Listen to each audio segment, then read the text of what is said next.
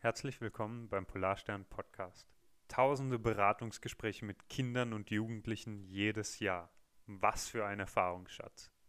Im folgenden Gespräch teilt Christine Pirive ihren Einblick in die Lebenswelt junger Menschen mit uns. Christine ist Beraterin bei Rat auf Draht, dem Notruf für Kinder und Jugendliche, erreichbar unter der Telefonnummer 147. Wir unterhalten uns über die Auswirkungen der Pandemie auf junge Menschen, ihr Umfeld und darüber, was alle von uns tun können, um es Kindern und Jugendlichen einfacher zu machen.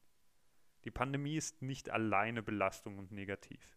Wir sprechen auch über Hoffnungsschimmer und sogar den Sinn des Lebens. Hier ist das Gespräch mit Christine Pirive. Laut einer Mai veröffentlichten Studie der Medizinischen Universität Wien leiden 16 Prozent aller österreichischen Schüler und Schülerinnen unter Suizidgedanken. Was macht die Pandemie mit jungen Menschen, dass wir mit solch erschreckenden Zahlen konfrontiert werden? Ähm, ja, was macht die Pandemie damit? Also, was macht die Pandemie mit Jugendlichen? Sie setzt sie bringt sie in eine Lage, in die sie vorher noch nie waren. Eine Lage, in der vieles ungewiss ist, Zukunftsängste, zu Hause auch. Also, wir haben massive äh, Themen, massiv das Thema Gewalt auch während der Pandemie gespürt, weil viele Kinder und Jugendliche nicht mehr diese Möglichkeit haben, in der Schule sozusagen Rückzug zu finden oder in ihrer Peer Group, in ihren Freizeiteinrichtungen, dort, wo sie beispielsweise in Vereinen Vereinen aktiv waren. Und ähm, das Thema Alkoholismus hat auch äh, zugelegt bei Eltern, weil, sie, weil viele gar nicht wissen, wie sie mit der Situation umgehen sollen. Wenn das schon vorher Thema war, hat sich es oft verstärkt und gerade bei den ersten Lockdowns war das stark zu spüren. Und dann ist natürlich eine ganz große Unsicherheit hier. Wie soll es weitergehen? Wie ist es dann im nächsten Semester? Ich habe vieles nachzuholen. Manche haben das Gefühl, sie sind überhaupt nicht auf das Leben danach vorbereitet. Sie haben das Gefühl, dass sie keine Jobchancen haben oder nur sehr wenige ja, weil sich alles natürlich jetzt ganz anders entwickelt, weil es noch sehr ungewiss ist, weil wir wirtschaftlich auch gar nicht wissen, äh, wird es dann Jobs geben, welche Jobs wird es geben und das sind einfach ganz viele Dinge, die Angst auslösen, die Sorge auslösen und dann noch letztendlich dazu führen, dass viele Kinder und Jugendliche in Depressionen also dass sie, dass sie dann Probleme, Depressionen bekommen oder mit anderen belastenden psychischen Erkrankungen. Die gleiche Studie spricht auch von 56 Prozent der österreichischen Schüler und Schülerinnen, die unter depressiven Symptomatiken leiden. Also äh, das unterstützt mhm. natürlich genau das, was du sagst. Ähm, kannst du da vielleicht mal ein bisschen drauf eingehen? Was heißt es denn als junger Mensch, depressive Symptomatiken zu haben, weil Zukunftsängste, nicht wissen, wie es weitergeht nach der Schule, ähm, Unsicherheiten im Alltag, gerade in, in, in den Pubertätsjahren 10 bis 14, 15, dann auch wenn Entscheidungen anstehen, wie was, was mache ich nach der Schule. Ähm, das sind ja eigentlich ganz normale Themen für junge Menschen. Mhm. Was macht das jetzt besonders in der Pandemie, diese Zukunftsängste, diese, Depression? Was bedeutet Depression für junge Menschen oder depressive Symptomatiken überhaupt? Mhm. Ja, das kann Unterschiedliches bedeuten. Also man muss sich auch dessen bewusst sein, das ein bisschen auseinanderzuhalten, weil wie du sagst, in einer gewissen Lebensphase, so in der sogenannten Pubertät, ist es ganz normal oder sind es ganz normale Kennzeichen zu sagen, ich bin einmal müde, ich bin einmal erschöpfter oder es geht mir mal mit einer Situation nicht gut beziehungsweise auch äh, Zukunftsängste etc. pp. Aber es wird dann problematisch, wenn man Dinge ganz stark vernachlässigt, die man vorher vielleicht gerne gemacht hat, wenn man gar keine Zukunftsperspektive hat und auch keinen Zugang mehr zu Plänen.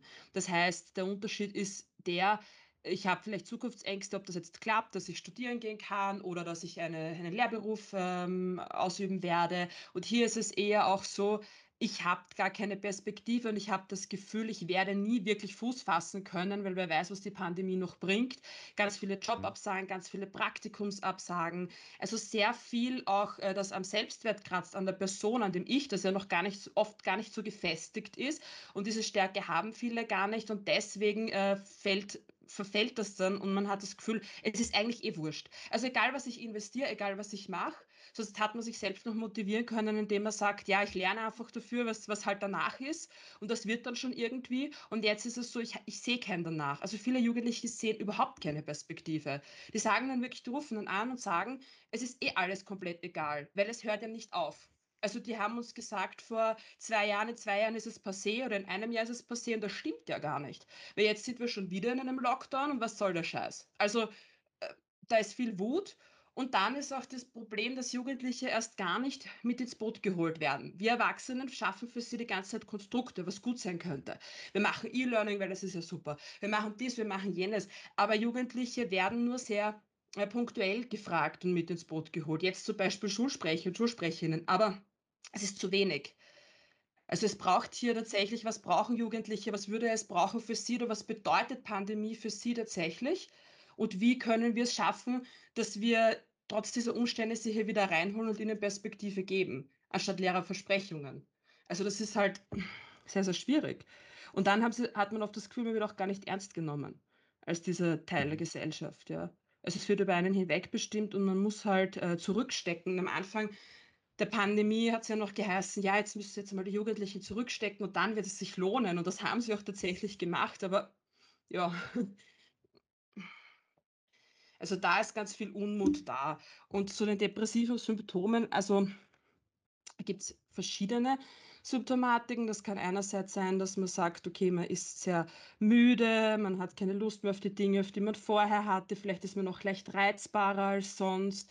Man zieht sich stark zurück, schafft es nicht gut, in Kontakt mit anderen zu treten, vernachlässigt zum Beispiel auch äh, sportliche Aktivitäten, die man früher gemacht hat, schlägt sich oftmals auch auf den Appetit. Aber das ist eine ganze gesamte, also das sind ganz viele verschiedene Symptome und das muss man sich aber gut anschauen. Also zu sagen, ähm, ist es das oder nicht, das kann man jetzt ferndiagnostisch gar nicht sagen und wie auch am Telefon nicht. Daher ist es dann gut und günstig, wenn man merkt, okay, ähm, ich merke Veränderungen an mir oder andere melden mir das zurück in diese Richtung, dass man dann auch einen Arzt, eine Ärztin aufsucht oder einen Psychologen, eine Psychologin das gut abkennen mhm. lässt. Du scheinst ein gutes Gespür für das zu haben, was junge Menschen gerade belastet. Äh, das kommt natürlich aus deiner Arbeit mit äh, jungen Menschen. Äh, tagtäglich bist du konfrontiert mit den Problemen an, in der Beratung bei Rat auf Draht. Mit äh, wie vielen jungen Menschen hast du da so im, im Schnitt Kontakt? Kann man das sagen, dass du wöchentlich mit 10, 20, 30 äh, Leuten redest? Wie, wie schaut das aus? Äh, ich würde sagen, pro Dienst rede ich schon mit mit 10 bis also mindestens mit 20 Leuten, ja.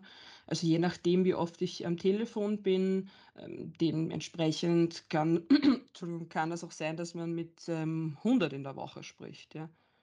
Also, das ist je nachdem, wie viele sich dann tatsächlich melden. Das kann ich so dir jetzt nicht sagen, klar. Und je Das heißt nachdem, wie viel los ist.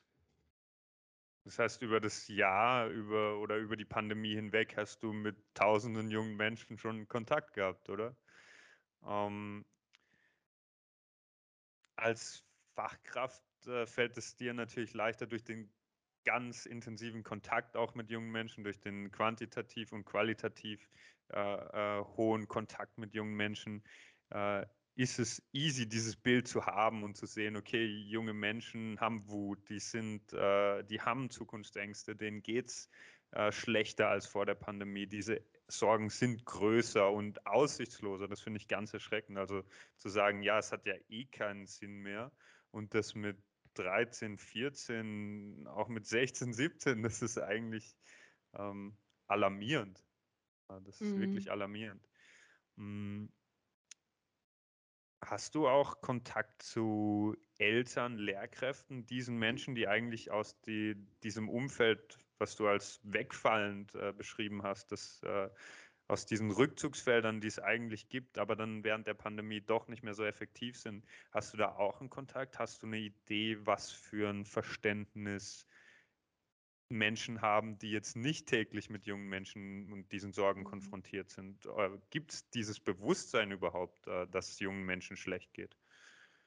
Hm, ja, das ist sehr unterschiedlich, habe ich festgestellt. Also auch in, in unserem Kollegium haben wir mal darüber gesprochen. Es gibt Eltern oder auch Bezugspersonen, die sehr wenig Verständnis haben, gerade auch äh, oft die Großelterngeneration, die dann sagt, gut, wir kommen aus der Generation, da ging es uns wesentlich schlechter. Gerade am Anfang der Pandemie hatte ich, äh, öf hatte ich öfter Gespräche mit Angehörigen, die dann gemeint hätten, ja, Kinder sollen sich nicht beschweren, sie dürfen von zu Hause aus lernen und auf auf dem Sofa sitzen und so quasi eine ruhige Kugel schieben. Und wir mussten damals, weiß ich nicht also ein Beispiel, das mir noch in Erinnerung geblieben ist, vielleicht ist es dann einfach greifbarer, wo mir jemand gesagt hat: „Ja, wir mussten in unseren Ferien arbeiten und aufs Feld gehen und und Erdäpfel, äh, ernten“ und ich weiß nicht was. Ja, das ist halt sehr, sehr fern von dem. Ich habe da versucht auch zu erklären, zu sagen: „Ich kann nachvollziehen, dass das für Sie jetzt krass ist, aber Jetzt für Kinder und Jugendliche, die hier jetzt geboren wurden in dieser Zeit, ist das komplett fern. Die haben da überhaupt keinen Zugang dazu. Und auch wenn wir jetzt sprechen von Generationen, die sagen beispielsweise: „Ja, na gut, zu zu meiner Zeit, da stand noch der eiserne Vorhang, da waren noch ganz andere Dinge.“ Da haben sie keinen Bezug und das dürfen wir ihnen auch wirklich nicht krumm nehmen. Wie denn? Also, es gab so was wie das noch nie oder keine ähnliche Situation, in der sie das Gefühl gehabt haben, dass jemand so stark fremdbestimmt hat oder dass dass es so viele Regelungen gab, ja? Und dann gibt's natürlich auch wieder andere Erwachsene, die ein großes Verständnis haben und anrufen und sagen: „Ich verstehe das total, was kann ich tun?“ Wir haben schon alles Mögliche gemacht.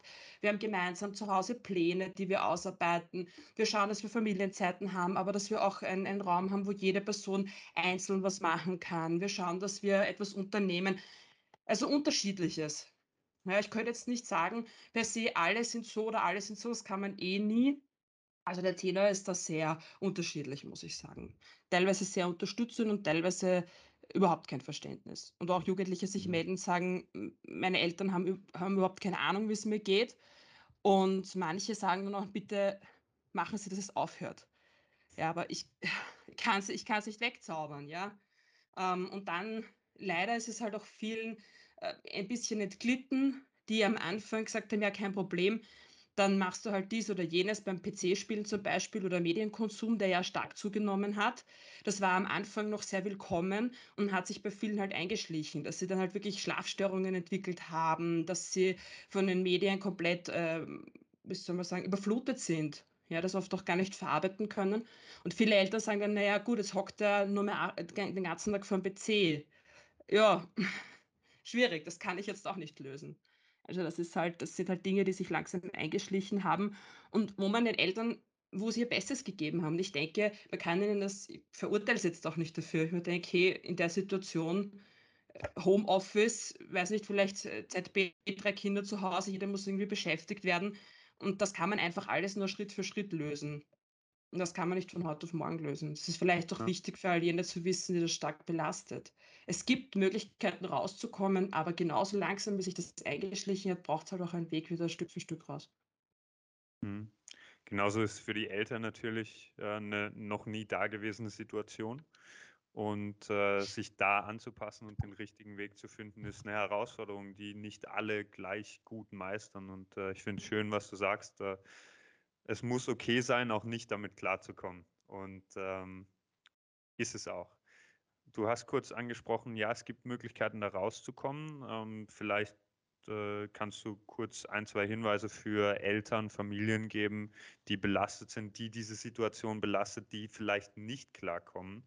Ähm, was können sie tun? Wohin können sie sich vielleicht wenden? Rat auf Draht ist äh, nur für Jugendliche bis äh, 26 Jahre, bis 25 Jahre, Bis 24. bis 24 Jahre, okay. Mhm. In Notsituationen können sich bei uns auch Eltern melden. Also wenn es jetzt wirklich um ganz, ähm, krasse Situationen geht, wie beispielsweise, ähm, ein Streit, der eskaliert ist, Konflikte das muss man jetzt irgendwie lösen oder man braucht jetzt Hilfe oder Unterstützung. Aber, hm, für längerfristige Begleitung und Betreuung gibt's die Elternseite. Das ist auch ein Angebot von Rat auf Draht, die extra für Eltern eingerichtet wurde. Kann man unter www.elternseite.at Videoberatung buchen mit den Kolleginnen und sich dort Unterstützung holen. Genau. Okay, danke. Ähm, woran liegt es denn? Gibt es da Unterschiede, die du wahrgenommen hast? Welche Eltern, Familien, Großeltern kommen besser damit klar? Welche weniger? Gibt es da Unterschiede in den sozioökonomischen Milieus, äh, finanzielle Backgrounds? Weil ich kann es mir vorstellen, wenn du äh, drei Kinder hast in einer Dreizimmerwohnung und selbst noch Homeoffice machst, dass das ein bisschen herausfordernder ist, als wenn du eine Eigentumswohnung hast mit sechs Zimmern, äh, Hausnummer und, äh, Homeoffice machst und jedes Kind hat sein Mhm. eigenes Zimmer. Du hast dein Arbeitszimmer, wo du die Tür zumachen kannst. Spielt, äh, sicher eine Rolle, aber gibt es da Unterschiede oder ist das eher unabhängig davon? Gibt natürlich teilweise Unterschiede. Ich ich kann's jetzt ich kann jetzt nur aus der Erfahrung ein bisschen sprechen, aber ich kann natürlich nicht für alle reden also nicht für alle, ähm, sprechen. Ja, es hat wohl auch damit zu tun, also wenn ich dann mal Gespräche hatte mit Personen, die in Zweizimmerwohnungen zu fünft waren, ja, wo quasi das der der Park draußen das zweite Zuhause ist und das Mhm. war dann 'ne Dei 'ne Zeit lang einfach nicht mehr so wirklich möglich oder eben die Schule ein Rückzugsort. Also, das war dann teilweise schon sehr tragisch, muss ich sagen. Und da ist es dann oft auch einmal zu Eskalationen gekommen, ja, weil irgendwann einmal hält man das nicht mehr aus oder schwierig. Und so ist es natürlich einfacher gewesen für all jene Familie, die mit Haus und Garten oder zumindest einen Schrebergarten irgendwo mit Wohnung hatten. Also, das muss man schon noch sagen. Geht aber ich würde jetzt nicht sagen, ähm, dass die Personen mit Haus und Garten damit besser umgegangen sind per se. Ja, ist Mhm. natürlich ein eine andere Möglichkeit des Rückzugs, aber trotzdem gab's da auch Probleme und gab's genauso, äh, das Thema Einengung und, äh, genauso, z Konflikte zwischen Eltern und Kindern. Sei es jetzt mit'm Lernen, weil der Druck so hoch ist. Ja, du musst alles schaffen, es muss alles perfekt sein. Also, da hatten wir dann öfter eher da diese Themen, wo andere Familien einfach versucht haben, gut miteinander irgendwie auszukommen und alles halbwegs, äh, versucht haben, äh, gut zu gestalten, damit's möglich ist, ni m miteinander zu leben, was halt bei den anderen wieder andere ha hatten andere Dinge Konfliktpotenzial, sage ich jetzt einmal. Vielleicht jetzt nicht die räumliche Enge, aber vielleicht die emotionale Nähe. Mhm. Und jetzt mal 'ne Mutmaßung, deine Einschätzung, wenn du dich traust, dort 'ne äh, äh, 'ne Hypothese zu formulieren. Welche Art Mensch kommt besser mit so was klar? Was was für was für für Voraussetzungen, vielleicht charakterliche Voraussetzungen helfen mir, mit so was wie dieser Pandemie klarzukommen? Also, was hätte ich vorher vielleicht schon haben müssen, damit's mir jetzt besser geht? Mhm. Ein gutes Grundgerüst. Das bedeutet, dass ich mein Leben nicht nur auf einer Säule aufbaue. Es gibt da verschiedene Modelle dazu, das kann man sich auch anschauen. Das bedeutet, dass ich nicht nur komplett alles auf die Familie fokussiere oder nicht nur auf Freunde oder Freundinnen oder nicht nur auf die Schule. Runtergebrochen heißt das, ich brauche viele verschiedene Säulen, auf denen ich mein Haus sozusagen baue. Also, wenn ich mich selber jetzt sehe als als das gesamte Haus, dann braucht's ein gutes Fundament. Und wenn da eine Säule wegbricht auf diesem Fundament, dann halten mich alle anderen. Also, das heißt, gute Freundschaftsbeziehungen, Interessen, die ich habe, vielleicht, dass man sich so 'nen kleinen Notfallkoffer zusammenstellt. Das finde ich immer 'ne ganz eine nette Idee, indem man da Dinge hineingibt, die einem helfen, wenn's einem nicht so gut geht. Ähm, einen guten Ausgleich schaffen, nicht nur alles für die Schule machen, es auch schaffen, mal zu entspannen, es auch schaffen, mit sich selber nicht zu kritisch zu sein. Also, all diese Dinge, äh, die einen stärker machen oder die einem, wie soll ich sagen, die die Psyche ein bisschen stärken, kann man eigentlich sagen. Die halten Mhm. die helfen einem dann durch so 'ne Zeit durch.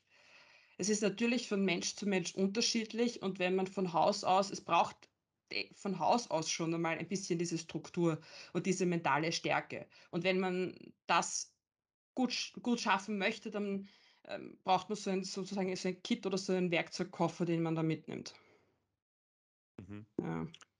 Den man sich ideale idealerweise, ähm, über den Laufe des Lebens eigentlich zusammenstellt, oder? Weil Mhm. wann ähm, wann so 'ne Pandemie kommt, das kann niemand sagen und Das kann niemand sagen und das Schwierige bei Kindern und Jugendlichen ist, es fehlt ihnen tatsächlich und das hört man jetzt nicht gern, aber ich werde es auch gleich näher erläutern, was ich da meine, an der sogenannten Lebenserfahrung. Das heißt nicht, dass jetzt Personen mit Lebenserfahrung klüger sind, also das möchte ich ausschließen, weil diesen Gedanken mag ich nicht so gern, sondern ich möchte damit sagen, äh, Trennungen zum Beispiel, Krisen, äh, Todesfälle, Menschen mit schweren Erkrankungen in der Umgebung. Also, das sind alles Dinge, wo wir Erwachsene, die wir vielleicht schon erlebt haben, nicht alle, aber viele von uns und wir haben schon den Umgang damit gelernt. Und viele Kinder und Jugendliche werden jetzt erst damit konfrontiert, ja? Schwere Krankheit, Tod. Was ist, wenn Dinge wegfallen? Was ist, wenn Kontaktabbrüche passieren? Liebeskummer, Trennungen in der Pandemie.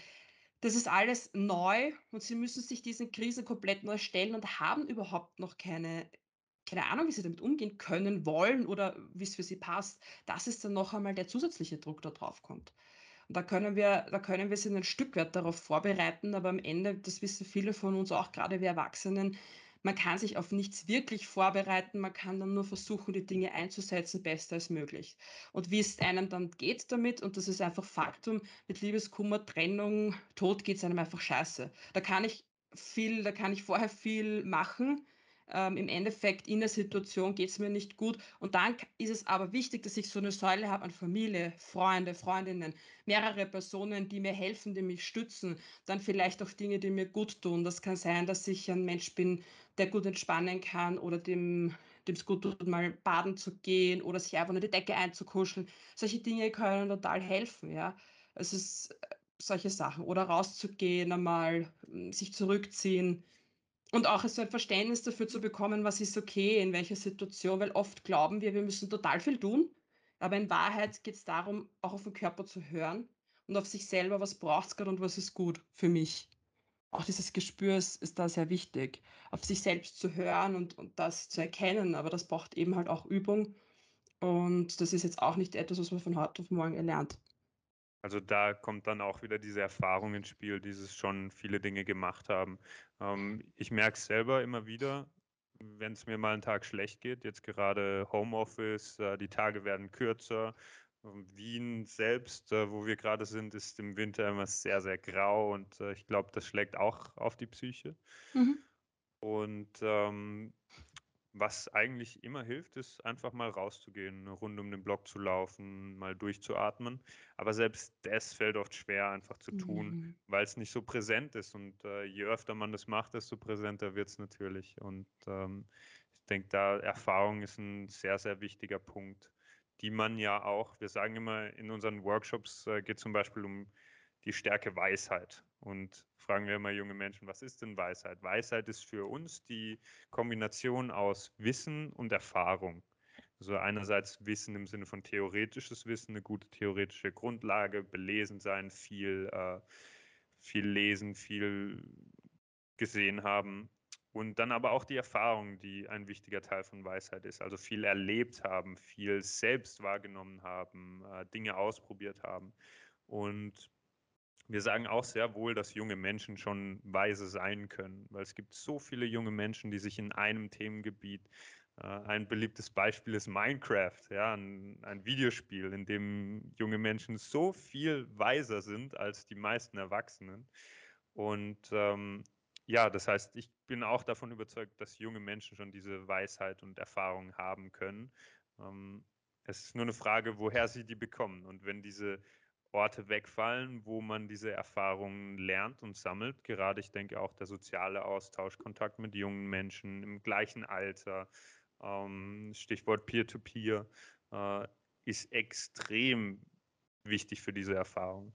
Vielleicht, ähm mich würde interessieren, aus der Beratung, wie wie nimmst du was hast du wahrgenommen, wie sich das Umfeld von jungen Menschen verändert? Also, der Lockdown ist mal so, mal so. Das heißt, mal sind Sachen offen, mal sind Vereine offen, mal kann man zum Fußballtraining, mal kann man in die Musikstunde, mal nicht. Ähm, wie wie verändert sich das Umfeld von jungen Menschen jetzt im in den letzten 1 1/2 Jahren im im Laufe der Mhm. Zeit, über den Sommer, über den Winter? Hm, und wo können sie hin? Wo gehen sie noch hin? Wo wollen sie hin? Das sind alles, äh, Dinge, die mich interessieren. Also, ganz viel hat sich online verlagert tatsächlich, Kontakte zu knüpfen, Freundinnen zu finden, auch feste Beziehungen et cetera. Vieles geht auch über Fernbeziehungen, wenn wir jetzt von dieser Lebenswelt sprechen. Dann ist es so, dass sie gerne alles machen wollen würden, so wie's vorher war. Also, das hat sich nicht geändert. Und es ist schon mal gut, dass zumindest, äh, gewisse Anlaufstellen punktuell wieder offen haben. Also, Jugendzentren zum Beispiel haben punktuell offen, natürlich unter gewisse Bedingungen, also, Einhaltung von den den Regeln, ja. Das ist halt auch etwas, was viele sehr zermürbt, das Thema Impfen, muss man auch sagen, ja, Mhm. weil, ähm, das birgt momentan viel ähm, viel Diskussions oder Konfliktpotenzial ab dem Zeitpunkt, ab dem's Jugendlichen möglich war, weil es gibt Eltern, die wollen das nicht. Und es gibt aber Jugendliche, die sich dann informieren, wie sie's tun können, ohne dass es die Eltern erfahren beispielsweise, damit Mhm. sie wieder Teilhabe an dem Leben haben.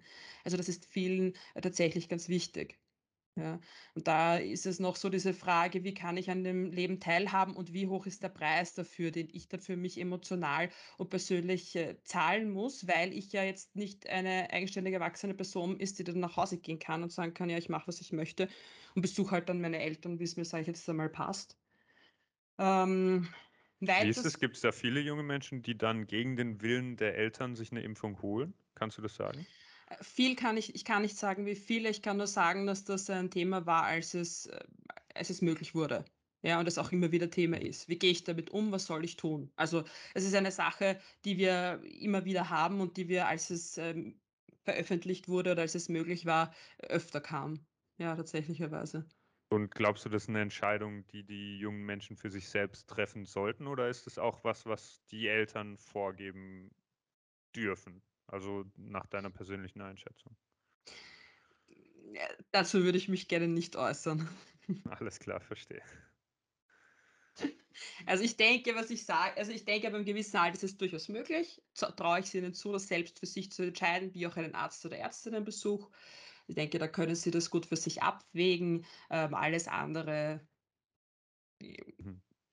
passiert wie viele andere Dinge auch in Absprache klarerweise mit Eltern, ja. Das heißt grundsätzlich, wenn sie wenn die jungen Menschen in 'nem Alter sind, wo sie selbst Verantwortung für ihre Gesundheit übernehmen können, zum Arzt gehen et cetera, dann ist das auch 'ne Entscheidung, die man ihnen ruhig überlassen könnte. Ja, wir es ist auch so, dass wir in den Gesprächen weder für das eine noch für das andere sind, sondern wir beraten Mhm. offen und unterstützen, okay, welche Möglichkeiten gibt's und wir wägen gemeinsam ab in einem offenen Gespräch. Ja, weil es ist Ja. eben mit Personen, die voreingenommen sind, nicht möglich. Das werden das wissen wir ja alle. Ich meine, ich glaube, jede Person von uns kennt dieses Thema. Es ist ein großes Thema, es ist präsent Ja. und die Einstellung zu Corona ist ja auch eine ganz eine individuelle, sage ich jetzt einmal. Es ist einfach so. Und bei uns hat man die Möglichkeit, das einmal offen anzusprechen, die Bedenken zu äußern, ohne dass jemand sagt: „Ja, aber bedenk das oder bedenk jenes oder da musst du auch noch schauen, so kann man das nicht sehen.“ Das passiert bei uns eben nicht. Und dann kann man für sich selber abwägen: „Okay, möchte ich das, möchte ich das nicht? Mit welchem Risiko könnte das verbunden sein?“ Also, wir denken das immer gemeinsam durch und überlassen es der jugendlichen Person letzten Endes klarerweise, weil das ist ja Hm. die eigene Entscheidung. Also, die können wir auch nicht abnehmen. So geht's hier ja grundsätzlich mit allen Beratungsthemen, um nur um das mal einzubringen. Also, die Mhm. jungen Menschen bleiben in ihrer Autonomie äh, in ihrer Autonomität, äh, erhalten. Also, sie können bei euch Tipps, Tricks, Methoden Mhm. vielleicht kennenlernen, aber Entscheidungen trefft ihr keine für die jungen Menschen.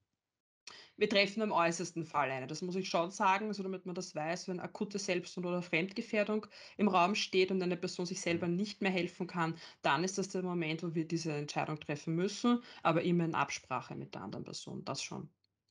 Okay, Mhm, danke für genau. die Klarstellung. Ähm, zurück zum Umfeld. Ähm, wie wie schaut das Umfeld junger Menschen gerade aus? Wo gehen sie hin, wo wo nicht? Sehr unterschiedlich. Manche treffen sich nach wie vor und das bleibt alles beim Alten. Es gibt Jugendliche, die sich in Wohnungen anderer treffen. Es gibt Jugendliche, die sich außerhalb treffen. Äh, also Wohnungen meine ich natürlich, äh, nicht eigene Wohnungen, sondern Wohnungen der jeweiligen Eltern. Und sonst passiert wieder sehr, sehr viel online tatsächlicherweise, ja. Und für manche ist es ganz normal also ist der Alltag ganz normal, wo sie sagen: „Ja, ich sitze eh den ganzen Tag in der Schule und dann mache ich halt meine Sachen, treffe mich mit, äh, ein paar Personen draußen.“ Entweder sie gehen spazieren oder machen irgendetwas Sportliches oder sie treffen sich einfach zu Hause und machen die Dinge, die sie vorher gemacht haben. Also, da i ist der Zugang jetzt schon ein, sage ich einmal, anderer, als er noch vor in den ersten Lockdowns war. Das heißt, auch da gibt's 'n Lerneffekt und die jungen Menschen passen sich an und, äh, äh, wissen, was geht, was nicht geht. Mhm. Hm, glaub hast du auch das Gefühl, dass sie dass es ihnen heute besser geht als noch im ersten Lockdown oder vor einem Jahr, im letztes Jahr im Dezember? Die Zahlen sagen nein. Muss ich muss ich dazu sagen. Also, die Mhm. Vergleichszahlen sagen nein. Hm, ob der Umgang damit besser geworden ist, kann ich so jetzt tatsächlich nicht sagen. Also, das kann da habe ich jetzt dazu ob der Umgang damit besser geworden ist, ähm, ich könnte mir vorstellen, dass eine gewisse Gleichgültigkeit hineingekommen ist und dass man gewisse Dinge vielleicht jetzt auch nicht mehr so, äh, nimmt, wie man sie noch damals, sage ich unter Anführungszeichen, ernst genommen hat. aber ähm, die Stimmung ist wesentlich schlechter. Also, als der, äh, Lockdown angekündigt wurde, der jetzige, in dem wir uns befinden, ähm, da kamen dann einige Anrufe, die gesagt haben: „Wie sollen wir das noch aushalten?“ Also, ich Mhm. meine, wie soll das gehen? Und das wirft uns total zurück. Also, es ging jetzt weniger um den Lockdown an sich als das, was der Lockdown auslöst. Also, ich habe mit Lehrlingen gesprochen, die dann gesagt haben: „Ja super, jetzt muss ich wieder zu Hause sein. Jetzt war ich endlich mal in der Firma und konnte endlich mal was lernen oder habe endlich mal gesehen, wie der Beruf, in dem ich eigentlich tätig werden möchte, aussieht und jetzt bin ich schon wieder zu Hause“, ja? Und was soll das? Dann, ja, Berufsschule, okay, aber ich kann mir nicht vorstellen, dass ich fit bin. Bin im letzten Lehrjahr und habe das Gefühl, ich kann meinen Beruf nicht ausüben. Mhm. Ja. Das heißt, da Oder gibt es auch eine klare hm, Unterscheidung zwischen den, äh, Tätigkeiten, Schultypen, äh, Berufen. Also, jemand, der eigentlich im Lehrbetrieb sein sollte und handwerklich was lernen sollte, den trifft hm, es vielleicht eher als Schüler und Schülerinnen, die, äh, in der Hausnummer sechsten Klasse AHS sind, die hm. sowieso den Tag in der Schule verbringen würden. Ist das kann man das so sagen? Schwierig, ich höre jetzt auch immer wieder, dass, äh, Jugendliche, die in der AH sich in der AHS befinden oder beispielsweise jetzt noch kurz vor der Matura das Gefühl haben, sie sind nicht gut genug vorbereitet. Und Mhm. viele haben jetzt gerade das Gefühl, dass Tests und Schularbeiten Ende nie sind. Also, wir sind jetzt sowieso in dieser schularbeitsreiche Phase, aber dass es noch wesentlich mehr ist und dass viel mehr verlangt wird, und viel zu wenig vorbereitet wurde. Also, ich habe mit einer Person gesprochen zum Beispiel, gesagt: „Ja, ich, äh, gehe nächste Woche äh, nächstes nächstes Jahr nächste Woche nächstes Jahr äh, ist die steht die Matura bei mir an, ja, und ich habe eigentlich das Gefühl, ich ich kann nix. Mhm. Sonst habe ich immer das Gefühl, ich bin eigentlich gut auf die Dinge vorbereitet, aber ich habe irgendwie das Gefühl, ich kann nix und dann frage ich mich, was soll ich 'n die Ausbildung an sich war super, also über die Jahre hinweg und und und war, äh, auch sehr lehrreich, aber seit Corona ist das sehr schwierig. Also, ich glaube schon, dass es Unterschiede gibt. Und es gibt auch noch mal Unterschiede in den Lehrberufen, weil es gibt, äh, beispielsweise Tätigkeiten, die kann man auch von zu Hause aus, äh, noch weiterhin ausführen. Also, wenn ich jetzt Bürokaufmann, Bürokauffrau lerne, ja, also in diesem Bereich, ist es wieder was anderes, als wenn ich eine Friseurslehre habe. Ja, weil die haben alle geschlossen. Also, das ist halt ich da tue ich mir schwer, eine allgemeine Aussage zu Mhm. treffen. Es ist sehr Mhm. differenziert. Es nehmen viele sehr unterschiedlich wahr. Also, da müsste und da traue ich mich gar nicht, was zu sagen, weil dann würde ich wieder über sie sprechen, nicht mit ihnen. Und da wäre es sehr, sehr interessant zu wissen, was da Jugendliche tatsächlich sagen und nicht nur eine Belastungsstudie zu machen, sondern eine: „Wie geht's uns wirklich? Was hat's mit uns gemacht? Wie hat sich's verändert?“ Und da in ein breites Spektrum hineinzuschauen. Das Mhm. wäre sehr interessant zu wissen. Auf jeden Fall. Ähm, also wir halten mal kurz fest, äh, junge Menschen stehen hm, vor der Pandemie, aber auch während der Pandemie in einer herausfordernden Phase. Ist ganz klar, erwachsen werden ist nicht einfach und äh, das Mhm. will auch gekonnt sein. Die Pandemie macht es aber extrem schwierig trotzdem. Also es gibt eine Resignation, dass alles, was man macht, viel weniger zählt. Junge Menschen fühlen sich äh, weniger vorbereitet auf die Herausforderungen, die vor ihnen stehen, sei das jetzt in der Lehre, in der Schule, Matura, Schularbeiten, egal welcher Form.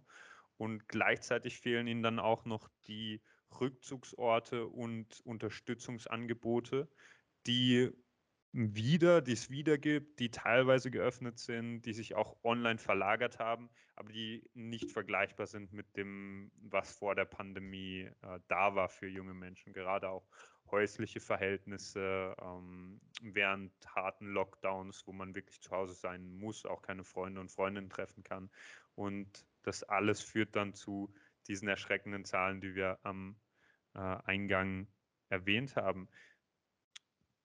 Vielleicht können wir uns dem Thema noch über äh, grundsätzlich die Beratungsthemen bei Rat auf Draht nähern. Äh, da Mhm. hat sich jetzt auch äh, im Jahresbericht von 2020 war ganz klar rauszulesen, dass die Beratung sich mehr auf äh, wirkliche Probleme äh, fokussiert hat, also auf Überforderung, Probleme in der Familie, psychische Probleme, psychische Krankheiten, Suchtproblematiken, all diese Dinge. Und gleichzeitig war ein Satz, der erwähnt wurde, dass äh, klassische Jugendthemen in den Hintergrund gerückt sind.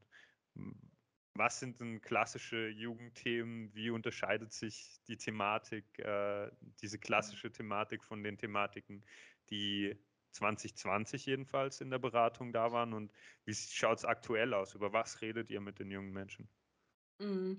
Klassische Themen wären Liebeskummer, Konflikte in der Freundschaft, schlechte Noten. Wie sage ich es den Eltern, das Zusammenleben mit den Eltern, vielleicht auch so, ähm, Taschengeld, wie viel, ähm, kann ich mir dazu verdienen, äh, was ist denn fair, Rivalitäten unter Geschwistern, Streitigkeiten, dann der ganze der ganze Pool Sexualität, also das erste Mal, erster Freund, erste Freundin, Beziehung, Beziehungsgestaltung, Freizeit. Äh, was kann ich also Freizeitaktivitäten, wie kann ich denen nachgehen? Und dann so Lernprobleme wie ich habe eine Frühwarnung bekommen, ähm, und was mache ich jetzt? Wie beichte ich's meinen Eltern? Ja, also das ist jetzt schon passé. Also viele sagen dann: „Ja, Gott sei Dank habe ich eine bekommen.“ Ja. Äh, dann dieses ganze Verbote, Gebote, was darf ich zu Hause, was darf ich nicht? Dann diese Frage, wo möchte ich mich hinorientieren, welche Ausbildung möchte ich machen? Auch vielleicht so das Thema, ähm, Schwangerschaft, bin ich schwanger, bin ich nicht schwanger? Ja, also all diese all all diese Dinge, äh, fallen dann weg, ja. Und, ähm, auch diese Anrufe, die vielleicht manchmal ein bisschen, äh, lustiger sind. Also, wir haben ja auch manchmal Personen, die es so 'n bisschen einen Spaß machen oder halt mit uns ein bisschen einfach nur sehen wollen, wie unser Angebot ist und ein bisschen mit uns reden wollen. Also, von denen haben wir dann auch weniger, ja. Hm, Und was wie ist habt ihr mehr? was haben wir mehr? Also, wir Also haben stattdessen? viel zum Thema Schlafstörungen, Angst, Panikattacken, Essstörungen haben massiv zugenommen. Dann, ähm, selbstverletzendes Verhalten, also das, was man als Ritzen zum Beispiel kennt, ja. Ähm, depressive Verstimmungen, viele fragen: „Bin ich denn habe ich eine psychische Erkrankung?“ Also, wir beraten sehr viel psychoedukativ, wo Personen sagen: „Ich habe das und das und das bei mir bemerkt seit dem letzten Lockdown.“ Oder wo Personen auch sagen: „Ähm, so und so ist es mir beim letzten Lockdown gegangen. Ich habe Angst, dass es mir wieder ähnlich geht. Was kann ich da tun, damit es mir nicht so geht?“ Also, wo wir dann gemeinsam schauen: „Was hat letztes Mal gut funktioniert oder in dieser Zwischenzeit, wo kann ich Kraft tanken?“ Ähm, genau, also all diese Dinge. Probleme in der Schule, starke Überforderung, das Gefühl, nicht gut genug vorbereitet zu sein und Suizidgedanken und ganz klar, was ich habe sehr oft das Gespräch geführt zum Thema: „Was macht denn das Leben überhaupt für einen Sinn?“ Oder. „Was macht es in dieser Zeit für mich überhaupt für 'nen Sinn?“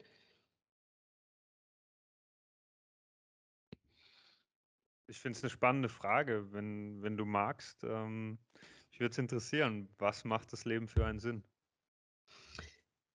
Ich habe den Ansatz also, ich kann so persönlich von mir sagen, ich verfolge gerne den Ansatz zu sagen Ich kann mir individuell einen Sinn schaffen, anstatt nach dem Sinn zu suchen, der jetzt so glob es gla ich glaube nicht, dass es diesen einen globalen Sinn gibt per se, ja, nach dem wir alle trachten sollten und der jetzt dann über uns fliegt und eines Tages haben wir ihn und dann habe ich die Erkenntnis, so und so läuft es. Sondern ich denke, sinnhaftes Leben und Erleben kann ich selber für mich entscheiden. Und ich habe jederzeit die Möglichkeit, das auch zu verändern, zu variieren und immer in der Lebensphase, in der ich mich gerade befinde, kann ich es so leben, wie es für mich passt und etwas Sinnstiftendes machen. Das kann alles Mögliche sein. Es kann sein, dass ich mich für einen Beruf oder eine Ausbildung entscheide, wo ich das Gefühl habe, da kann ich an der Gesellschaft teilhaben. Also in meinem Fall zum Beispiel wäre es, ich mache einen sozial einen psychosozialen Beruf. Und das ist für mich sehr sinnstiftend. Und das kann ein Teil meines Lebenssinns sein. Der nächste Lebenssinn kann es sein zu sagen, ich habe ein Ziel, ich möchte eines Tages, keine Ahnung, 3 Hunde haben, ein kleines Häuschen irgendwo im Wald leben, weiß ich nicht, ZB, dann ist das auch ein total toller Sinn und dorthin arbeite ich mich einfach Stück für Stück. Oder es kann auch ein Sinn sein zu sagen, ich möchte eine unabhängige, starke Person sein. Ich möchte jemand sein, der mit anderen gemeinsam ist und nicht gegen die Personen. Oder ich möchte mich für Schwächere einsetzen oder ich möchte irgendwas Tolles erfinden. Ich möchte innovativ sein. Ich möchte in die Politik gehen. Was auch immer. Und es ist auch okay zu sagen, will ich alles gar nicht. Ich möchte einfach ein feines Leben in einer netten Mietwohnung und dass es mir gut geht. Und dass ich gut auf mich und meine Gesundheit achte. Und bestmöglichst das Leben hier, so wie es mir gegeben wurde, weil ich habe mich ja dafür nicht entschieden, das Bestmöglichste daraus zu machen. Ja. Ob es dann tatsächlich einen höheren Sinn gibt, ich habe ihn noch nicht entdeckt, aber ich habe für mich ein paar Sinne also, ich habe für mich so ein bisschen ein sinnhaftes Leben beschlossen Und dann kann das auch, wenn man so ein bisschen so eine Ahnung oder eine Vorstellung hat, was für einen passt, dann hilft es einem auch in schwierigen Zeiten zu sagen: „Hey, bin ich noch dort, wo ich hin wollte, oder braucht's jetzt wieder was anderes für mich, was für mich als sinnvoll erscheint?“ Jetzt Devil's Advocate. Wie soll ich in dieser Zeit mit all diesen Problemen, die wir schon besprochen haben, noch 'n Sinn finden, wenn ich noch keinen hatte? Hm. Ja, das müssten wir uns gemeinsam anschauen. Also, ich würde dann so die Frage stellen, was was war denn vor dieser Zeit, in der es dir schlecht ging oder vor dieser Pandemie? Was hast du dir da für deine Zukunft überlegt und wie hast du dich da gesehen? Welche Wünsche hattest du und welche Vorstellungen hattest du in dieser Zeit? Gab's da irgendwas? Hast du dir damals gedacht: „Ja, ich möchte unbedingt diesen oder jenen Beruf erlernen. Ich möchte dieses oder jenes Fach studieren. Ich will diese oder jene Person sein.“ Gab's da Personen, die dir als Vorbild gedient haben, mit denen du dich identifizieren konntest? Und ich würde mal weil es ist jetzt vieles vergraben. Also, wir haben so diese wir haben so diese Falltür Pandemie und drunter sind eigentlich ganz viele Schätze und ich würde mal raten, die wieder aufzumachen und da hineinzuschauen. Weil es gab es gab tatsächlich ein Leben davor. Und an dem einfach anzuknüpfen und zu sagen: „Was war da und was kann ich rausnehmen? Was kann ich vielleicht genauso weiterführen, nur unter anderen Umständen?“ Weil ich ich kann trotzdem noch ein Studium beginnen. Ich kann vielleicht jetzt nicht so gut ein Auslandssemester machen wenn ich etwas studieren möchte, wo's notwendig ist, aber wie kann ich es trotzdem schaffen? Und dann zu überlegen: „Okay, welche Dinge gehen jetzt vielleicht nicht, aber welche sind noch möglich und welche kann ich mir vielleicht auch so auf ein Board heften und sagen: ‚Das ist ein Traum, da möchte ich hin.‘“ Und egal wie die Welt sich jetzt verändert, ich werde das umsetzen Stück für Stück. Vielleicht jetzt nicht gleich, vielleicht nicht in einem, nicht in 2 oder 3 Jahren, vielleicht in 5 Jahren. Und was kann ich jetzt in dieser Zeit tun? Also, Beispiel, hm ich möchte mal im Ausland leben.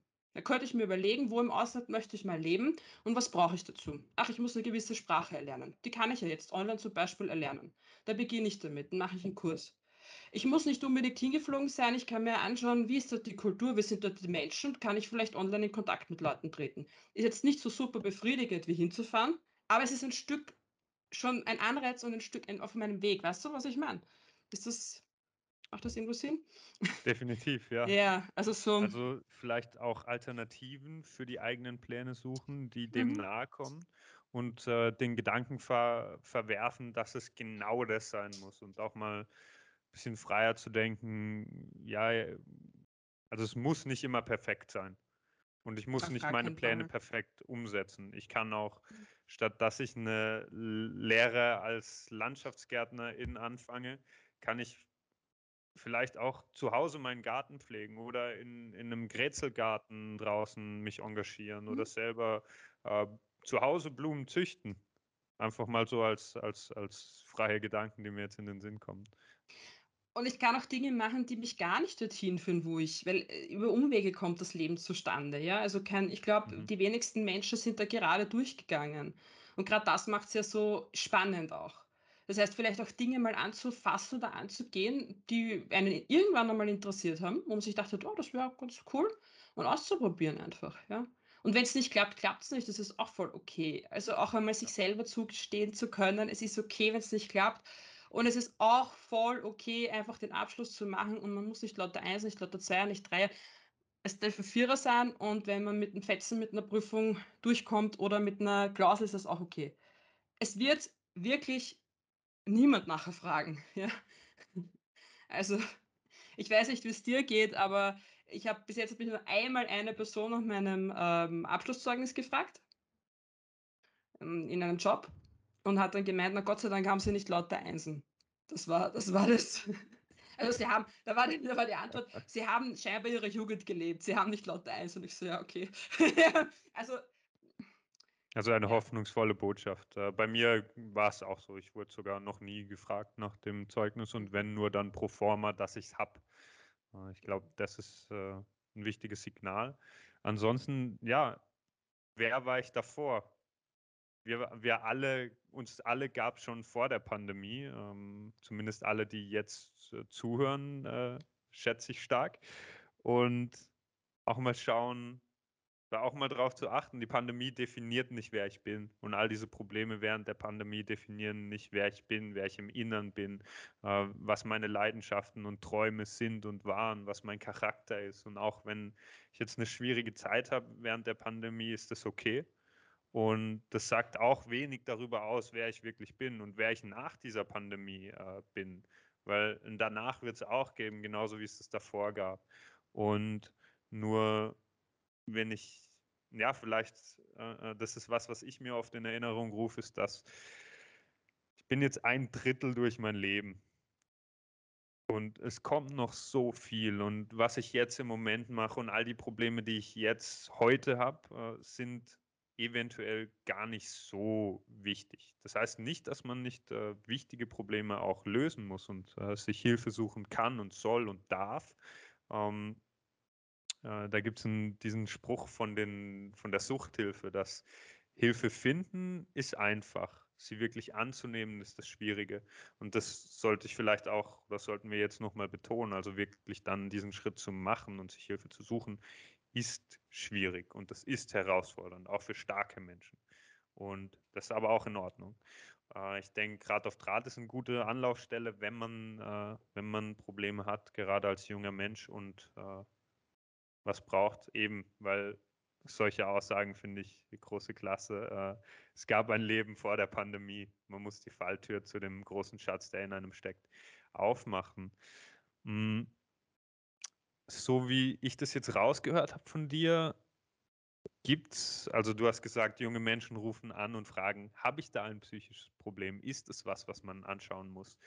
Äh, psychische Erkrankungen, Depression, Burnout, das sind alles Themen, die jetzt durch die Pandemie in den Medienfokus rücken, die vorher vielleicht äh, meiner Einschätzung nach lange Tabuthema waren und äh, teilweise auch heute noch sind. Ähm, das Bewusstsein ändert sich. Immer mehr auch Erwachsene äh, sagen öffentlich, sie haben psychische Probleme, sie haben psychische Krankheiten, für die sie sich Hilfe suchen. Äh, Kassenplätze der, in der Psychotherapie sind momentan so gut wie ausgebucht. Also man, selbst wenn man Probleme hat und sie zugibt, äh, kann sein, dass man keine Hilfe mehr findet sogar. Das heißt, mhm. das Bewusstsein ändert sich. Ähm, was glaubst du, ist es durch die Pandemie bedingt?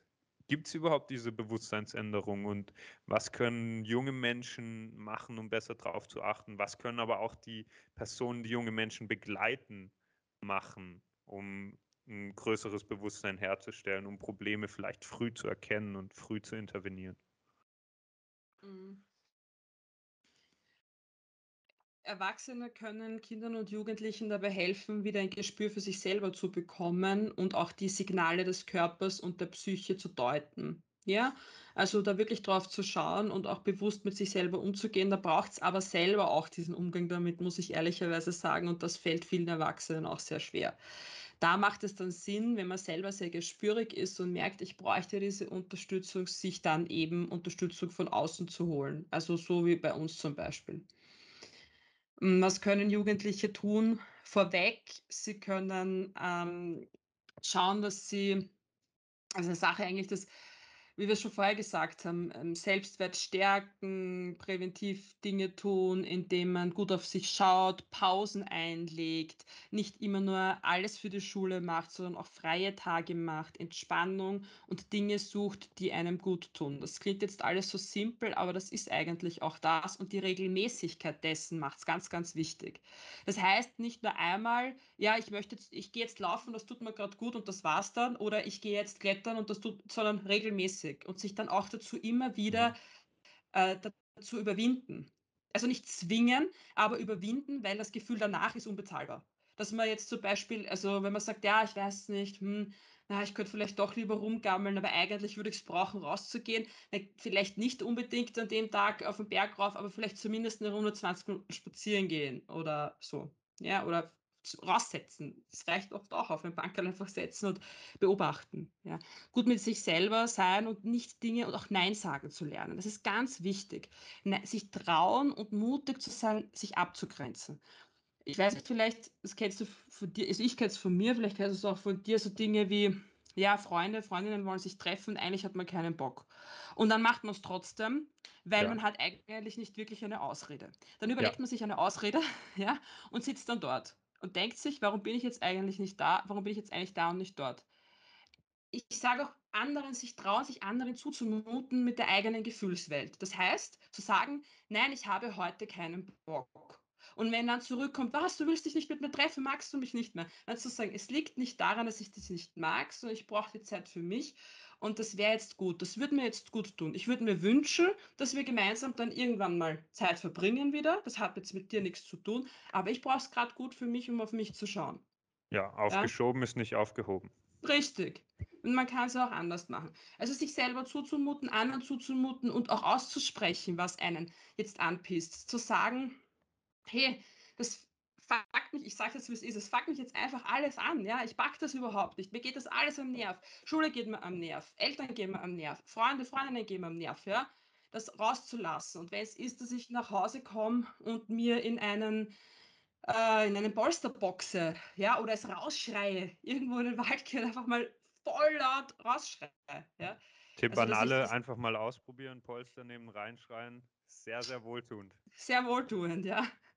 Also, man muss man muss eigentlich nicht diese, äh, großen Dinge finden. Und was ich wirklich gerne mitgeben möchte, ist, es sind kleine Schritte und kleine Schritte helfen. Das heißt, seid mit euch selber auch geduldig und es wird nicht alles von heute auf morgen weggehen. Es kann auch ein großer Schritt sein, wenn ihr es jetzt wochenlang nicht geschafft habt, aufzustehen und einen Tagesablauf zu haben, dann ist es ein großer Schritt, wenn ihr es dreimal oder zweimal oder einmal geschafft habt, in der Früh, als ihr es euch vorgenommen habt, aufzustehen, vielleicht irgendetwas Gutes für euch zu tun. Und wenn ihr so in 'ner Situation seid, dass ihr sagt: „Ich schaff's ja nicht mal duschen gehen, wie soll ich denn dann da rausgehen?“ Dann nimm dir das als Schritt vor, wenn du das möchtest, zu sagen: „Ja, dann dann mache ich mal den Schritt.“ Und wenn du den geschafft hast, dass du selber sagst: „Ich habe es geschafft und ich habe diesen das ist ein guter Schritt.“ Und vergleicht's euch nicht mit anderen. Vergleicht euch immer nur mit eurem Selbst. Das kann ich euch wirklich mitgeben. Was kann ich gut schaffen? Äh, was ist für mich möglich? Was habe ich jetzt in den letzten Wochen schon gut hinbekommen, was vielleicht nicht so gut funktioniert hat? Ja, das ist auch so was, äh, weil viele Personen aufgrund des Vergleichens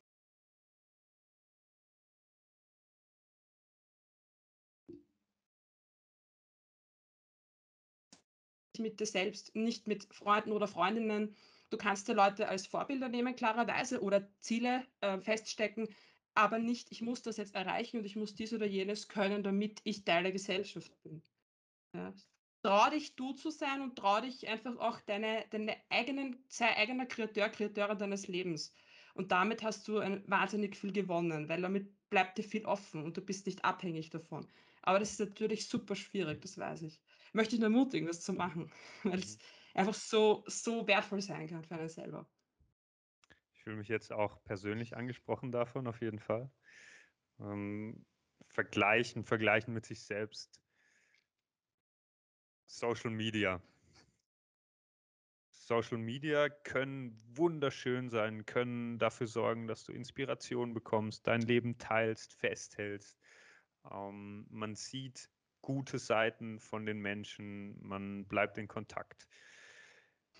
In den Zahlen von Rad auf Draht steht aber auch, dass die, das Suchtverhalten sich stark erhöht hat. M- Mhm. Hängt es zusammen, Social Media? Ich denke mir, aus persönlicher Erfahrung kann ich sagen, Mhm. mir tut es nicht gut, das gute Leben von anderen Menschen, vor allem von Menschen, die ich gar nicht persönlich kenne, zu sehen, weil ich mich dann Mhm. vergleiche und mir denke, ja, ich hätte schon gern ein bisschen mehr Geld äh, auf dem Konto, um mir das Haus, den Urlaub und was weiß ich zu leisten. Ist, es, ist das ein Mhm. Thema, auch bei jungen Menschen?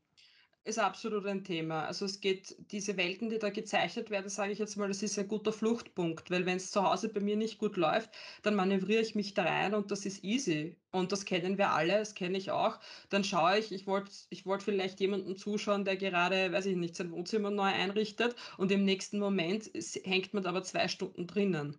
Und man ist davon man ist davon beladen, ja? Und dann denkt man sich: „Oh, das das hätte ich auch haben können“ oder „Warum habe ich es bis jetzt nicht geschafft, das zu machen? Was, die Person ist erst so und so alt“, ja? Ich meine, wir sind jetzt schon in meinem Alter würde ich jetzt sagen: „Was, die Person ist erst 20 und hat das und das schon erreicht“, ja? Für andere ist das wahrscheinlich so: „Oh, okay.“ Aber dann ist es halt anders. Es gibt genug Influencer, Influencer, die mit 15 schon Millionärinnen sind.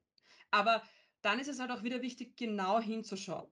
Ja, was bedeutet das? Das bedeutet Personen, die in ihrem Privatleben 24 die 24 Stunden lang alle an ihrem Privatleben teilhaben lassen, die vieles beschönigen, filtern, herrichten.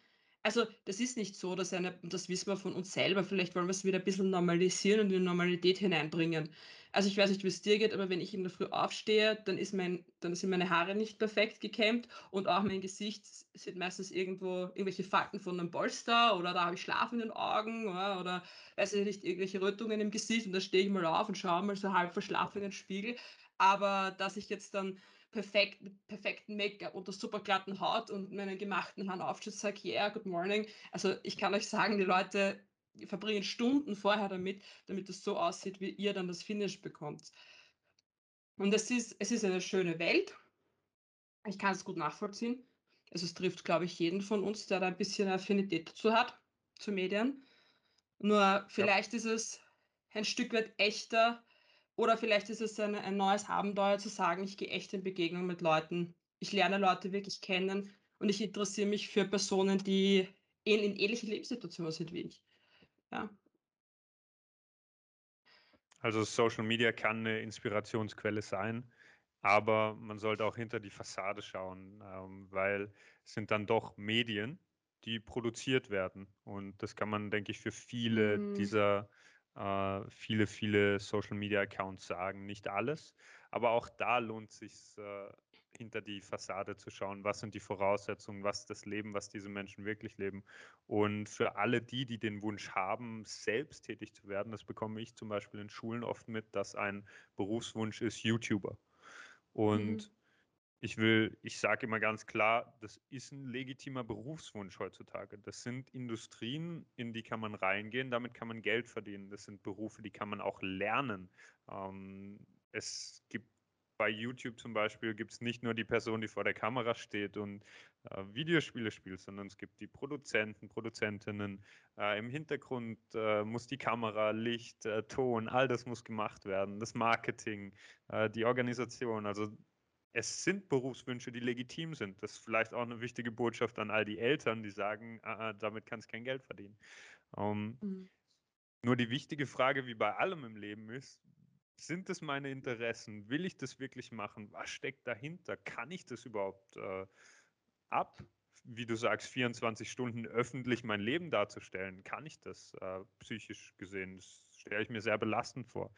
Und wenn es passt, dann passt es und dann kann man diesen Weg ja auch gerne einschlagen. Aber oft habe ich das Gefühl, dass eben die, dieser Wunsch nur an der Oberfläche kratzt. Man will vielleicht das haben, was diese Menschen haben, Mhm. aber man will nicht sein, was diese Menschen sind. Und da lohnt sich, denke ich, auf jeden Fall mal einen Schritt weiter zu gehen und noch eine Frage mehr zu stellen. Wie sieht das wirklich aus? Hm, Mhm. bezogen auf das Thema Social Media und den, ich würde es jetzt mal bewussten Umgang damit äh, äh, nennen, wie, wie mit allen anderen süchtig machenden Dingen auch, ähm, ist der bewusste Umgang damit, denke ich, ein, ein ganz wichtiger Punkt. Hm, Was kann jetzt jeder Mensch, egal wer zuhört, was kann jeder Mensch, Eltern, Bekannte, Freunde, äh, Lehrkräfte, Direktion, Politiker, Politikerinnen, ähm, aber auch einfach jeder Mensch als Mensch tun, um es jungen Menschen leichter zu machen, um ihnen den Alltag leichter zu gestalten. Jetzt speziell während der Pandemie oder allgemein? Ähm, speziell während der Pandemie, aber auch allgemein. Mhm. Verständnis zeigen und zuhören und richtig zuhören und hinhören und nicht nur so tun, als ob. Das Was heißt, heißt ernst das? Ja, das ja, also Also das heißt, nicht nur zu fragen: „Wie geht's dir?“ Und dann hört man sich das an und dann sagt man: „Aha, ja, okay, mhm, ja, passt gut. Habe das jetzt jetzt haben wir drüber gesprochen, jetzt geht's eh.“ Sondern zu fragen: „Wie geht es dir wirklich?“ Was glaubst du, würdest brauchen, damit es dir besser geht? Fühlst du dich gut unterstützt von uns? Was können wir tun und was würde es brauchen, damit es besser ist? Wenn du selber nicht weißt, was es besser machen könnte, wie wäre es, wenn wir uns gemeinsam etwas überlegen und uns anschauen, was es brauchen kann? Und das ist etwas, was alle sich fragen sollten. Und meiner Meinung nach sollte die Teilhabe von Kindern und Jugendlichen viel, viel größer sein. Also nicht nur äh, sich, sage ich jetzt einmal, Personen auszusuchen, die äh, gut äh, mediale Präsenz haben und wo eine Person dann für alle spricht, sondern aus verschiedensten Milieus, wenn man so sagen möchte, oder aus verschiedensten Umständen Jugendliche und Kinder zu Wort kommen lassen und mitentscheiden lassen. Und nicht nur immer das Gefühl geben, sie können eh. Weil Kinder und Jugendliche haben Rechte. Sie haben nicht nur Pflichten, sondern sie haben auch Rechte. Und dass man aktiv für diese Rechte auch einsteht und nicht nur sagt, ich mache einmal im Jahr einen Tag zu den Kinderrechten und damit ist das erledigt und ich mache drei Veranstaltungen, sondern ich nehme mich dem an und ich frage, werden diese Rechte überhaupt umgesetzt und was brauchen wir noch damit oder was braucht ihr und wir gemeinsam, damit diese Rechte gut umgesetzt sind. Wir sind in einem Land, in dem das möglich ist und das besprechbar ist. Das wäre gut. Und da sich dem auch zu widmen und offen dafür zu sein. Natürlich braucht es dann die Ressourcen. Es braucht erwachsene Personen, die diese Geduld haben, die ein Verständnis für die Lebenswelt haben. Ja, und die nicht mehr vergessen oder äh, vielleicht sich wieder trauen, in Erinnerung zu rufen, wie war es denn damals eigentlich für mich als jugendliche Person? Und ich denke, da haben wir noch ein Defizit, aber es wird Stück für Stück besser. Okay, also zuhören und jeden Tag schauen, dass man mehr mehr Geduld aufbringt und dann auch global gesehen oder im Land ganz groß gesehen Ressourcen zur Verfügung stellen und alle Personen, die die Entscheidungsmacht haben, Mhm. Äh, zu schaffen fürs Zuhören, fürs Verständnis aufbauen von jungen Menschen, ähm, tut's das.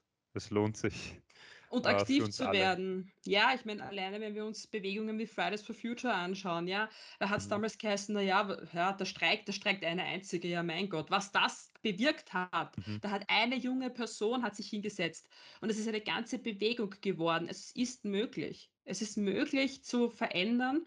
Natürlich braucht es da einen gewissen Einsatz, aber es braucht nicht nur den Einsatz der Kinder und Jugendlichen, sondern es braucht einfach die große Stütze der erwachsenen Personen. Und es braucht Personen, die tun, es braucht Personen, die vermitteln und es braucht Personen, die aktiv dabei sind. Mhm. Ja. Und äh, dann ist das gut möglich.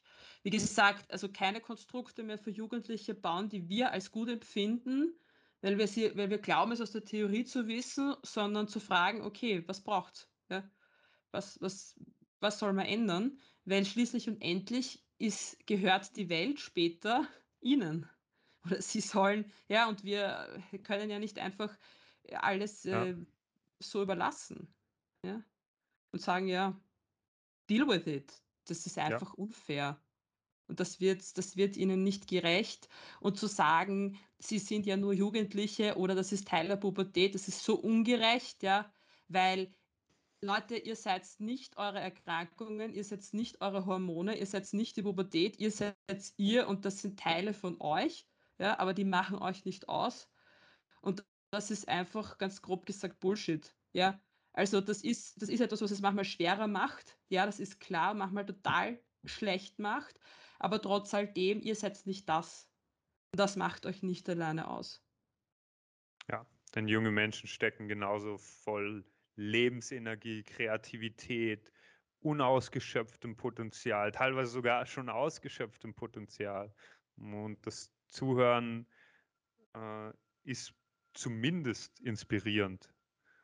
Um, und Zuhören, ja, Christine. Sorry. Nein, weißt du, ich sage, ich bin so dankbar, weil ich in diesem Job so viel lerne. Also ich lerne so viel, jetzt gar nicht Theorie, dass ich sage über gewisse Dinge, sondern ich lerne so viel von euch, also von Kindern und Jugendlichen, echt total viel. Wo, mir manchmal, wo ich mir manchmal denke, ja, das habe ich vergessen oder wow, interessante Perspektive, so habe ich das noch nie gesehen. also ich schätze total dieses Ungefilterte. Und das ist Mhm. etwas, was sich, glaube Mhm. ich, viele vielleicht doch äh, ins Erwachsenenleben bitte mitnehmen. Seid ein bisschen ungefiltert, ja. Seid, sagt das, was ihr denkt, weil es ist echt, kann manchmal so wertvoll sein. Ich kann das, glaube ich, gut nachvollziehen, weil so als solchen Menschen habe ich dich kennengelernt, äh, als ungefilterten Menschen. Und das schätze ich auch sehr an dir und das ist eine sehr aufrichtige Dank zu teilen und äh, in den Austausch zu kommen. Und ähm, ja, jetzt weiß ich, wo es herkommt und äh, umso jetzt mit jungen Menschen in den Austausch zu kommen und zuzuhören. Ähm, Stichwort zuhören, das ist dein Job. Das ist der Job von Rat auf Draht. Ähm, und Rat auf Draht hat eine, der Transparenz halber, mit Polarstern äh, gemeinsam eine Beratung aufgezogen, wo Jugendliche Jugendliche beraten. Also nicht wie in der traditionellen Beratung, wo ausgebildete Fachkräfte wie du äh, mit jungen Menschen in Kontakt treten, sondern Jugendliche, die natürlich auch eine Ausbildung vorher genossen haben, äh, die aber trotzdem hauptsächlich vom Hauptberuf her Jugendliche sind. Ähm, was ist das? Warum braucht es das? Was für einen Sinn hat das? Äh, ist das nicht vielleicht sogar gefährlich? Gefährlich, das klingt arg. Na, also ich ich ich glaube, ich verstehe, was du meinst. Ähm, warum es das braucht? Weil wir Erwachsenen, ja, wir haben ich kenne mich bedingt aus in in der Welt von Jugendlichen. Das muss ich das sage ich ganz offen, wie es ist. Ich versuche vieles zu verstehen, aber ich bin noch lange keine Jugendliche mehr, das muss man schon sagen, ja. Und deswegen braucht es oft Leute, die genau das gleiche Verständnis haben, die Ahnung haben, wie geht es mir wirklich, was macht diese Situation mit mir? Und manchmal gibt es halt äh, Dinge, die kann ich im Freundeskreis nicht besprechen. Ja, also vielleicht habe ich einen Freundeskreis, wo ich noch nicht so genau weiß, ähm, ist das jetzt besprechbar, Beispiel Outing, ja, in welche Richtung auch immer.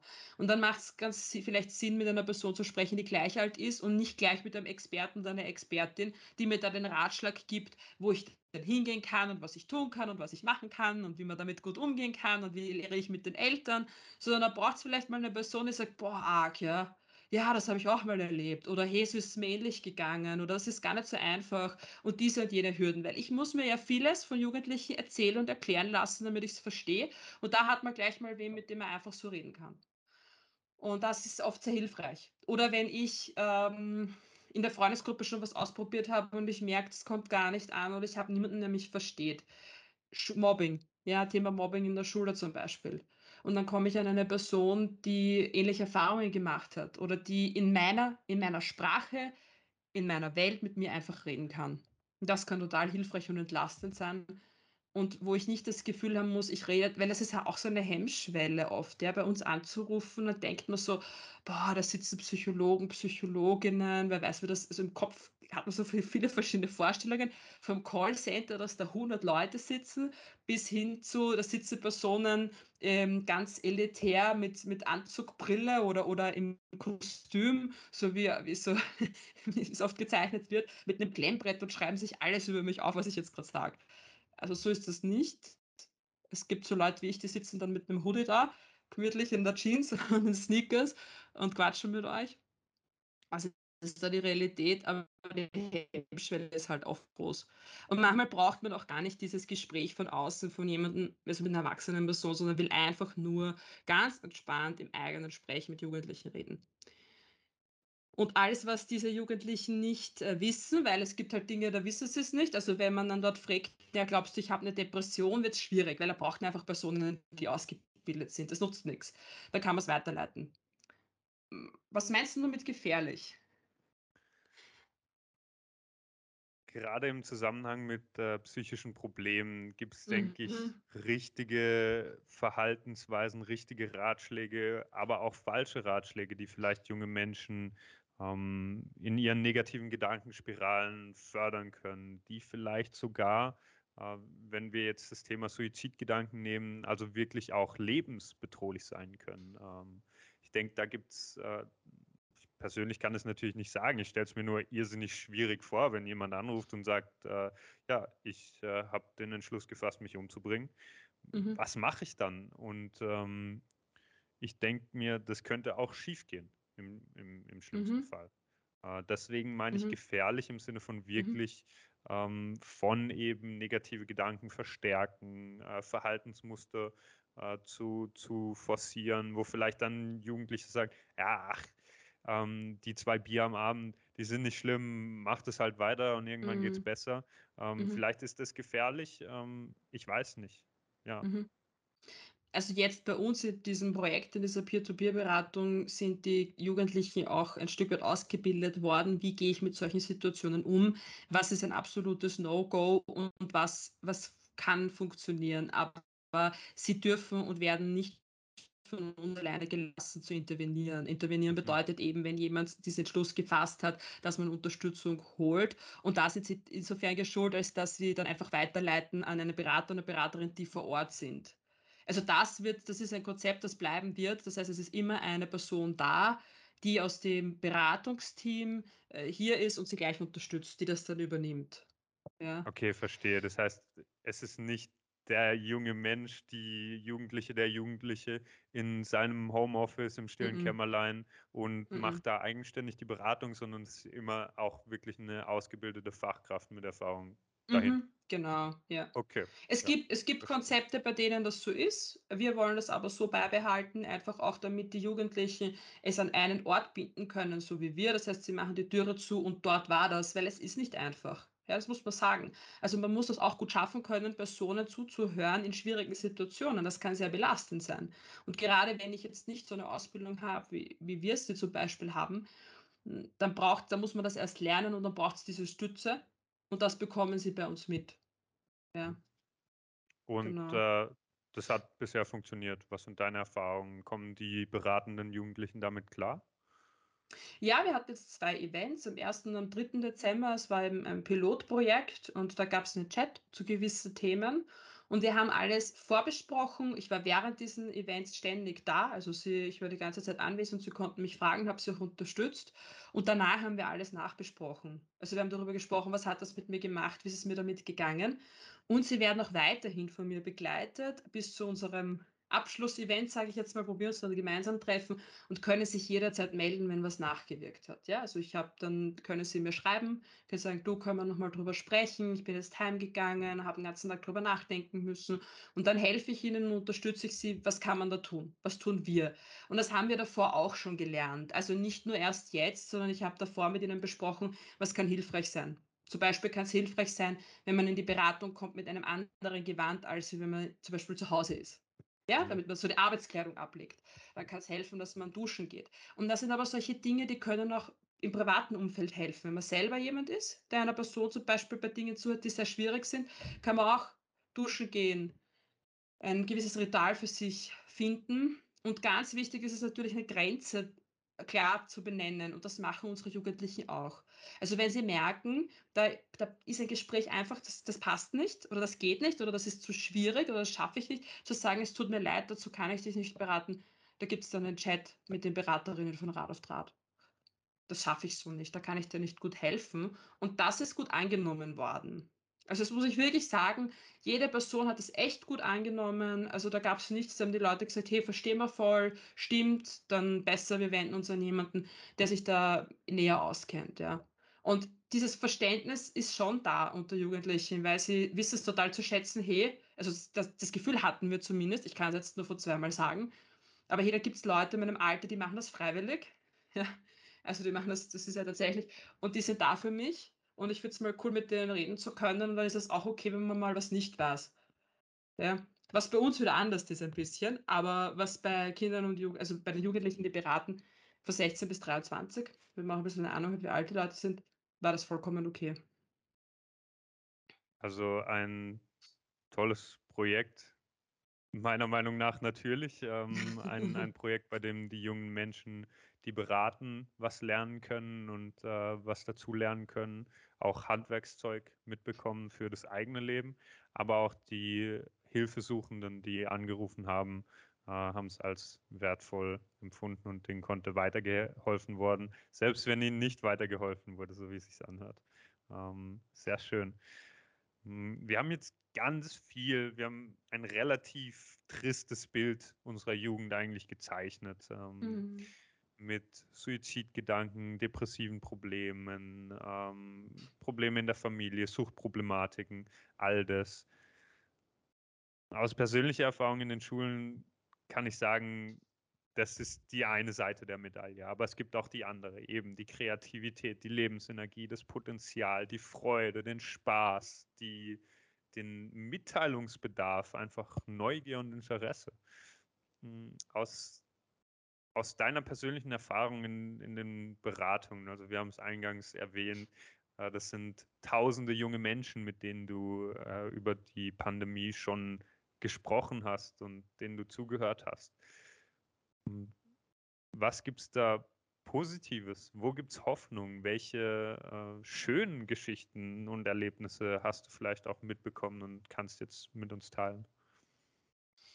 Hm, zum Beispiel auf die Pandemie bezogen hatte ich vor nicht allzu langer Zeit ein Gespräch, wo jemand gesagt hat: „Im ersten Lockdown ging es mir noch richtig schlecht und dann habe ich mich bei euch gemeldet und wir wir haben gemeinsam überlegt, was man tun kann und es ging über die anderen schon ein bisschen besser.“ Also, so diese diese Rückmeldung und dieses ich habe mir selber so einen Weg geschaffen, gut damit umzugehen.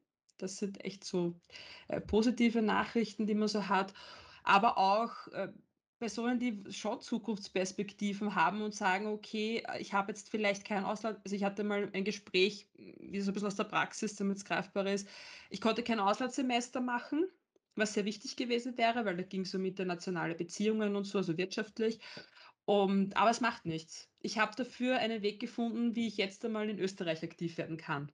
Und dann von dem aus werde ich schauen, wie ich weiter tue, ja?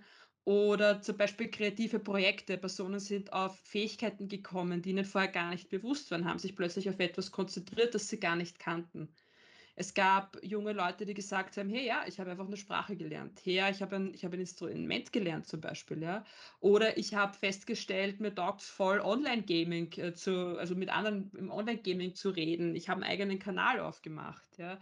Oder ich habe zum Beispiel erkannt, ich interessiere mich fürs Programmieren oder unterschiedlich. Also, sehr, wie du sagst, Kreativität, die noch immer da ist und die, äh, ausgeschöpft werden muss. Oder ich konnte mich aktiv an diesen Missständen beteiligen, ja. Ich bin auf die Straße gegangen, ich war demonstrieren oder ich habe, äh, mich in einem Verein angeschlossen, der sich für Rechte einsetzt, ja. Ich habe begonnen, mich für diese Dinge zu interessieren.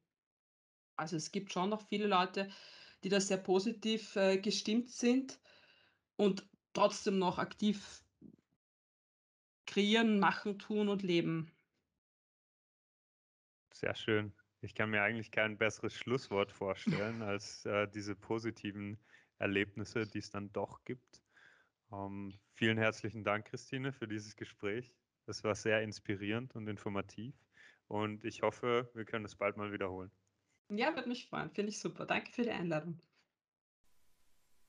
Danke fürs Zuhören beim Gespräch mit Christine Pirive. Alle erwähnten Beratungsangebote findet ihr in den Show Notes. Wenn euch der Podcast gefällt, folgt uns auf Spotify. Ihr findet uns auch auf Facebook, Twitter und Instagram unter Polarstern Wien. Zum Schluss ein paar Worte von Hermann Gmeiner, dem Gründer von SOS Kinderdorf. An dem Tag, an dem wir voller Überzeugung sagen können, dass alle Kinder dieser Welt unsere Kinder sind, beginnt der Friede auf Erden. Danke fürs Zuhören und hoffentlich bis zum nächsten Mal.